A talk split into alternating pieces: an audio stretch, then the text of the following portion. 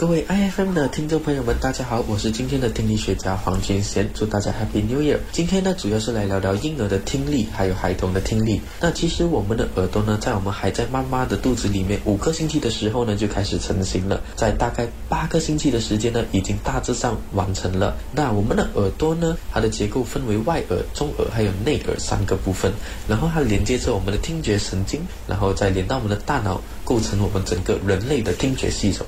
我大概呢也回顾一下啊，听力损失的类型，它有传导性、感觉神经性，还有混合型。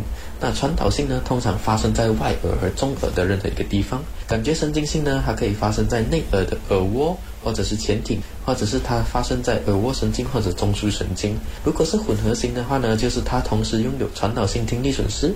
还有感觉神经性听力损失。那耳朵其实呢，主要只是负责传达声音，听声音呢，其实还是我们的大脑。所以听力障碍呢，其实就是我们的门被关着了，防止声音的进入，声音没有达到我们的大脑，因此妨碍了我们的大脑的听觉发展。那很多人就会问啦，以前都是大人或者是老人家才会有听力损失，那为什么现在的新生儿也会有听力损失？什么原因导致他们有听力损失？其实呢，可能以前的年代新生儿也是有听力损失的，但是因为科技没有那么的先进，导致我们没有提早的进行检查，直到我们看到他语言没有很大的进展，才发现其实他可能一直以来都没有听到。但是现在的科技进步了，孩子一出生的时候呢，医院就会进行听力筛检，让我们提早知道我们的孩子听力如何。那除此之外呢，以前的年代可能听力的意识也没那么强。孩子如果比较慢说话的话呢，可能我们就会当中觉得他只是比别人慢一点，没事的，多一下他会好起来的，所以进而更进一步的拖延了我们的语言发展。刚刚呢提到的其实都是环境的因素，现在科技进步了，我们的生活也比较好了，听觉的意识呢也随之提高。那至于确切导致孩童听力障碍的原因是什么呢？其实我们有分为先天因素和后天因素。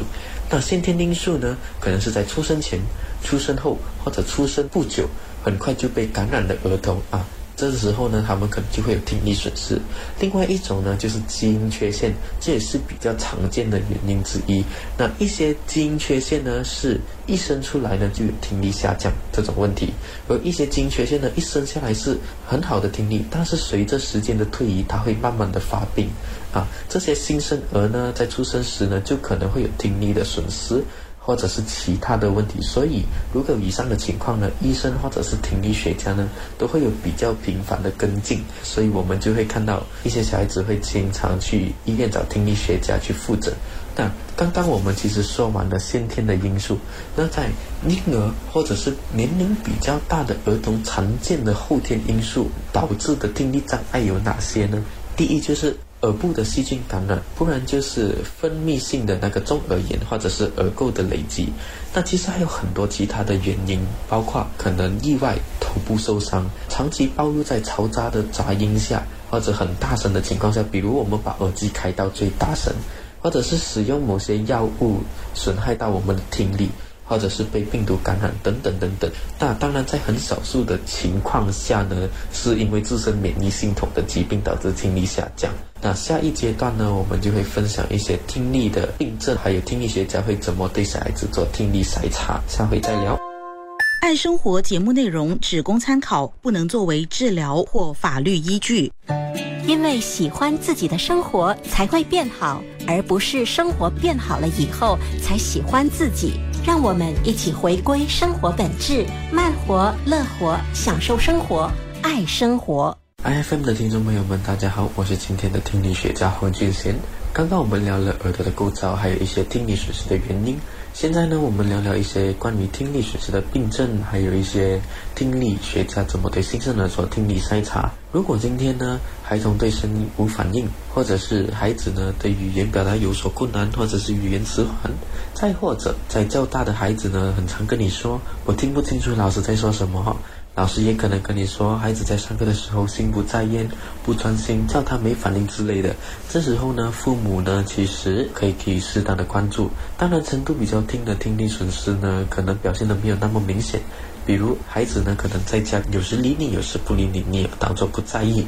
那在家中他也可以跟你正常的说话，但在学校却不能。这是因为呢，轻度的听力损失呢，在安静的环境下呢，表现没那么明显，但是在嘈杂的环境中呢，可能沟通上就会有所困难。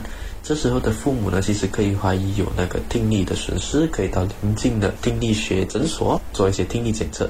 但如果检测出来呢，不是听力的问题的话呢，我们就要更进一步的去寻找那个原因。接下来就聊聊一些关于新生儿的听力筛查。新生儿听力筛查呢，我们叫做 Newborn Hearing Screening。它其实有两个部分，其实大多数的医院呢都会有做这个新生儿的听力筛查。因为呢，新生儿呢他不会跟我们说话，他不会说啊这是有声的，这是没声的，所以我们要借助仪器的帮助。首先呢，会有一个仪器呢，就像我们的耳机一样放进新生儿的耳朵。那这时候的设备呢，会产生一些嘎哒嘎哒嘎哒的声音，让我们的耳朵听得到。当我们的耳朵听得到的时候呢，我们的耳蜗会产生一些回音。那这个设备呢，主要的功能就是来测量有没有收到这些回音。那如果这个测试呢显示新生儿的听力其实是存在问题的话呢，我们听力学家就会安排进行另外一项的测试，那就是测量我们的新生儿的大脑对声音有没有产生电信号啊。这时候就会有一个叫 ABR 的 test 出现了。那 ABR 呢，其实它是无痛的，那常常在新生儿的睡眠期间进行。它其实也适用于任何年龄段的儿童，也可以帮助我们预测孩子的听力程度。那如果 ABR 的听力检测检测到我们的孩子是有听力损失的，那它的检测结果其实是可以用来调试我们对儿童佩戴的助听器的。这时候的父母呢，如果孩子佩戴了助听器过后呢，当然还包括听力学家、语言治疗师，甚至是医生，也会开始观察这个助听器对孩童是否有帮助，语言有没有进步。那如果语言还是没有进步的话呢，我们就会看一下是否有别的方案可以帮助这个小孩。刚刚聊了助听器，说一说助听器其实是什么？助听器呢，其实是一个电声放大器，它就是将原本呢听损患者听不到的声音呢，放大到可以听到的强度。就很像给耳朵架了一副放大镜。其实它也有很多的类型，比如耳背式啦，也就是挂在耳朵后面；又或者是 custom 面也就是我们跟你的耳朵而定制的。对于新生儿或者是小孩来说，我们听力学家会比较推荐的就是耳背式的助听器。因为新生儿或者是小孩呢，耳朵会不断的长大。如果是定制式的助听器的话，可能就每隔几个月就要重新定制。再来就是因为耳背式呢比较能让家长看得见，所以也比较好操作，也不会让么容易不见。接下来呢，我就会分享一些听力的里程碑。那我们下回再回来聊。接纳错误是进步的代价。爱生活，陪你学习，一起进步。让我们回归生活本质，慢活、乐活，享受生活，爱生活。IFM 的听众朋友们，大家好，我是今天的听力学家黄金贤。刚刚我们说到呢，听力学家怎么做听力筛检。那如果家长说我的孩子在新生儿听力检测没问题，那过后我要怎么意识到我的孩子需要去检查呢？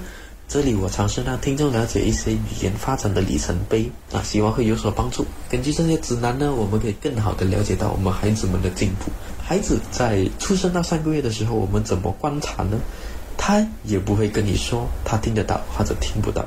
最简单的就是我们可以观察小孩有没有对突然的声响做出反应，比如说突然的打雷、突然很大的关门声，小孩可能会惊醒，可能会哭闹。那如果小孩对突然的大声响没反应的话，父母呢就必须给予及时的注意。再来就是跟新生儿说话的时候呢，我们观察他的情绪是否有改变。比如说在哭闹的时候，父母跟他说话，他们能识别父母的声音并停止哭泣。还有就是当婴儿吸食母乳的时候。妈妈可以观察，如果有声音的时候，他是否会改变他的吸乳行为？可能他会停一下子，然后再继续。这时候，妈妈你就是一个重点可以观察的时候了。至于语言的发展呢，这时候的孩子会发出一些咕咕的声音，发声位置呢比较偏在喉咙那里发出的。然后我们可以观察孩子，其实在不同的需求，他的哭声也会有所不同。因为这个时候的小孩呢，他不会说话，唯一能用的就是哭声来表达自己。所想要的需求，在四到六个月的时候呢，因为孩子的颈部已经开始有力了，所以我们可以在抱着他或者是他坐着的时候呢，制造一些声响，看他会不会朝向有声响的那个方向看过去。如果没有什么反应的话呢，那我们也是要给予一些注意啦。他这时候其实也会开始对一个发出声音的玩具。或者是一些卡通的音乐有比较大的兴趣。那在四到六个月的这个语言发展里面呢，我们也常说他们是牙牙学语的时候。这时候他们的声音呢会越来越像语言，虽然我们听不懂啊，也就是所称的 baby language，但是他会开始有语调。我们可以看得出他在开心的时候有开心的语调，伤心的时候有伤心的语调。然后自己玩耍或者是跟你玩的时候，也会发出各式各样的声音。啊，七个月到一岁的时候。这时候的孩子呢，可能喜欢玩一些躲猫猫或者是拍手等等的游戏。那对他们说话呢，他们会聆听，就像我们跟别人说话的时候，我们也会聆听，等对方说完了，我们才会接话。那此时的他们也会通过我们的语言来识别常见的物品，比如说衣服、鞋子、杯子之类的。那至于语言方面，他们可以利用言语或者是非哭泣的声音来获得或者保持大人的注意，可能也可以模仿不同的声音，比如说小猫的叫声。当然，在一岁左右这个阶段，最重要的就是他人生中的第一个字。怎么知道他是第一个字呢？如果小孩对你说“妈妈”，并且只对你说，而不是对每个人事物说的话，那“妈妈”这个词就是成立的，它是一个有意思的字。然后这段时间呢，我们就可以慢慢的观察是否他会有词语上的进步。然后如果经过观察还是觉得孩子有些跟不上，不知从何做起，我们可以到临近的听力诊所或者去找语言治疗师进行评估，他们都会根据评估给你适当的建议还有方向。谢谢大家。